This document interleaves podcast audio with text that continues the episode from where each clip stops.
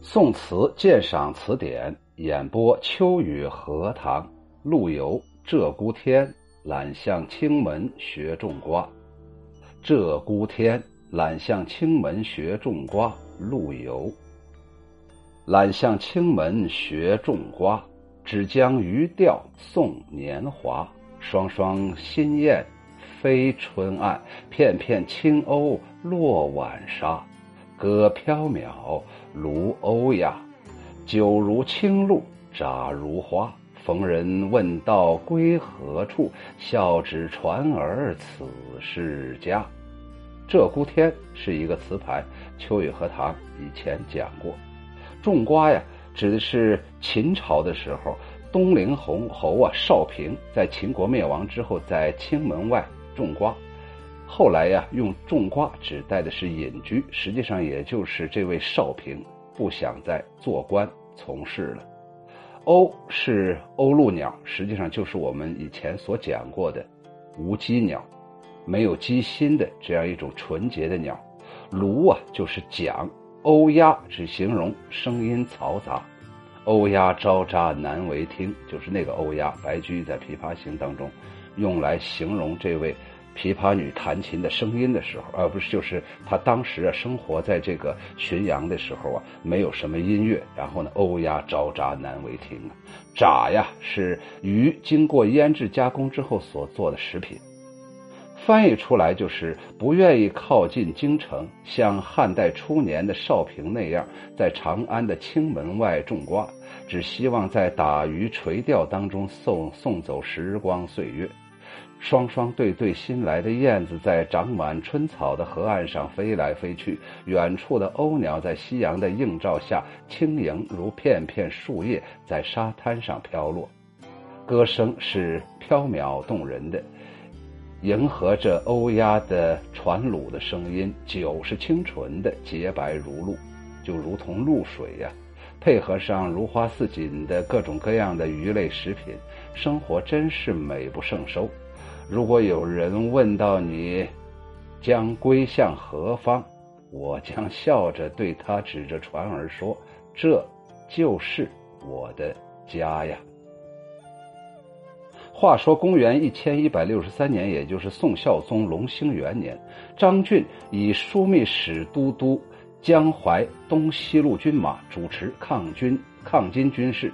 陆游表示庆贺。次年，陆游任镇江通判，张俊以右丞相、江淮东西路宣抚使，仍主管江淮军马誓师驻节。所谓誓师驻节，就是来管理这个军马，准备开始收复失地，颇受知遇。颇受知遇，就是这个杜甫啊，很受到张俊的厚爱呀。张俊玄族。张俊呢，不久就去世了。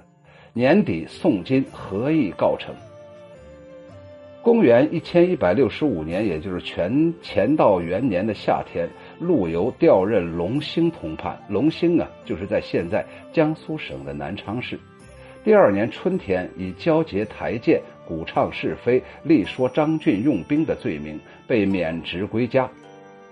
实际上，就是张俊当时力主北伐，而。陆游非常支持张俊，就是因为这个，所以陆游被免职归家。这首词就是在这一年归家之后不久写下的。这首词写的是词人闲居生活的怡然自得，其中暗含着词人被罢官之后的百无聊赖。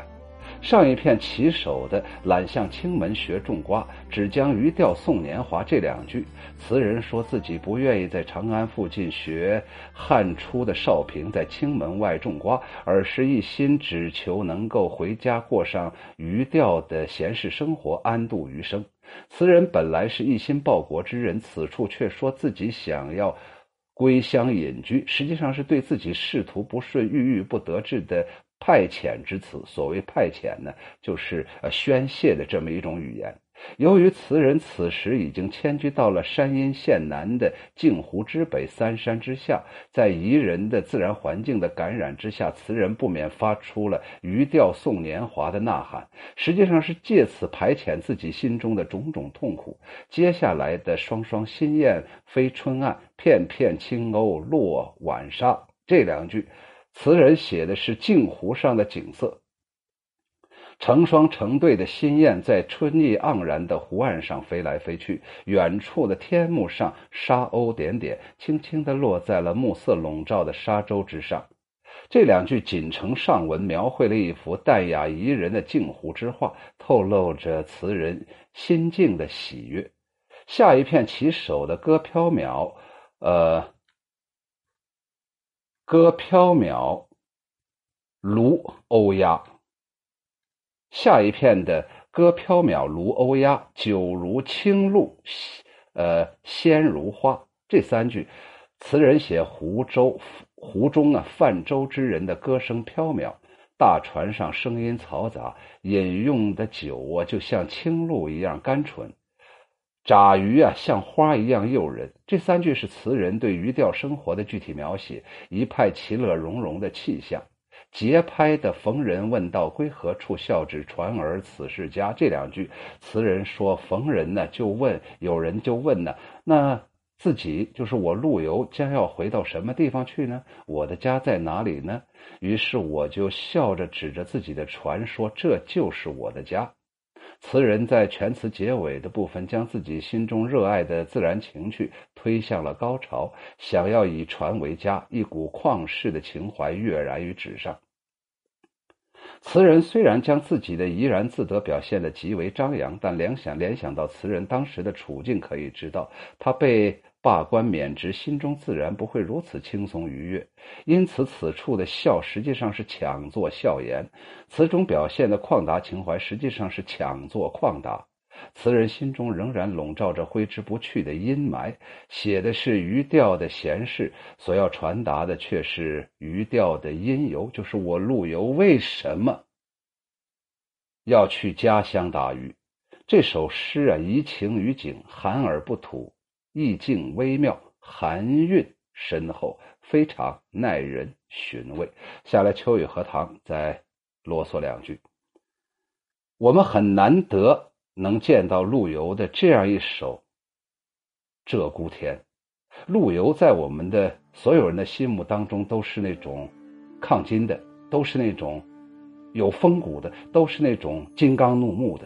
都是那种有一颗正直的良心的，可是他却在这里面写了一个隐居的这么一种生活，或者换句话来说，在我们的印象当中，陆游是一个积极推进的儒家的这么一个人物，可是现在却进入到道家，不知道什么时候他会归于佛家，这是我想说的第一个。第二个，开篇就用了一个典故：“懒向青门学种瓜，只将渔钓送年华。”秋雨荷塘多少次说过，用典故啊，它有这样一种浓缩之美，一而且用典故可以让时空发生转换呢。陆游是在南宋这个时候写自己的心境，但是他却用西汉的这么一个少平，在这个城门口种瓜的这么一个典故来表达自己的内心，而且他还懒得向这个少平学种瓜。少平之所以学种瓜，这一个“学”字已经暴露了少平的这样一种呃不正常。不自然，他的这种归隐是伪装出来的，是为了避免世事纷争，是为了少一些官场上给他带来的麻烦。可是陆游此时此刻是真的想归隐吗？不是的，他甚至连少平的学种瓜他都学不来，可是他却反话说：“我懒得向少平学在青门种瓜。”这更加能表现出陆游当时那种尴尬的人生的那样一种状态。而且他说只将鱼钓送年华，重要的问题是，他就是想送年华。至于是钓鱼还是钓其他东西，这都不重要。关键是他想让自己尽快的老去，然后将卧孤村，然后垂垂老矣，然后死掉。这是一个大文豪无可奈何的这种潸然泪下的这种说法。可是下来，马上就给我们带来了一种呃欣欣向荣的场景。双双新燕飞春岸，片片青鸥落晚沙。不管是新燕也罢，还是青鸥也罢，都是没有机心的好朋友。陆游特别喜欢跟这些没有机心的鸟在一起，原因很简单，在朝廷当中，他遇到了太多自私自利的蝇营狗苟的人，而这些自私自利、蝇营狗苟的人，更多想的是跟北宋签订屈辱的和平条约，而陆游单单要反抗，要率师北进，要收复失地。所以，在这“双双新燕飞春岸，片片青鸥晚落晚沙”。这个很温暖的、很清新的这样一种很有香味的、很有动感的场景当中，秋雨荷塘却得读出来了秋末冬初的那样一种萧瑟和悲凉。歌缥缈如欧鸦，酒如清露乍如花。陆游在这里面竭尽全力的写自己。假如归隐之后钓鱼的时候那样一种虚设的场景，我个人认为这是一个虚设的场景。他把这种虚设的场景写得如同神仙，恰恰是他追求的过于完美，所以才能够告诉我们一个信号：他根本达不到这样一种如醉如痴的这种神仙向往的生活，更能表现出陆游不想过这种生活的那种尴尬。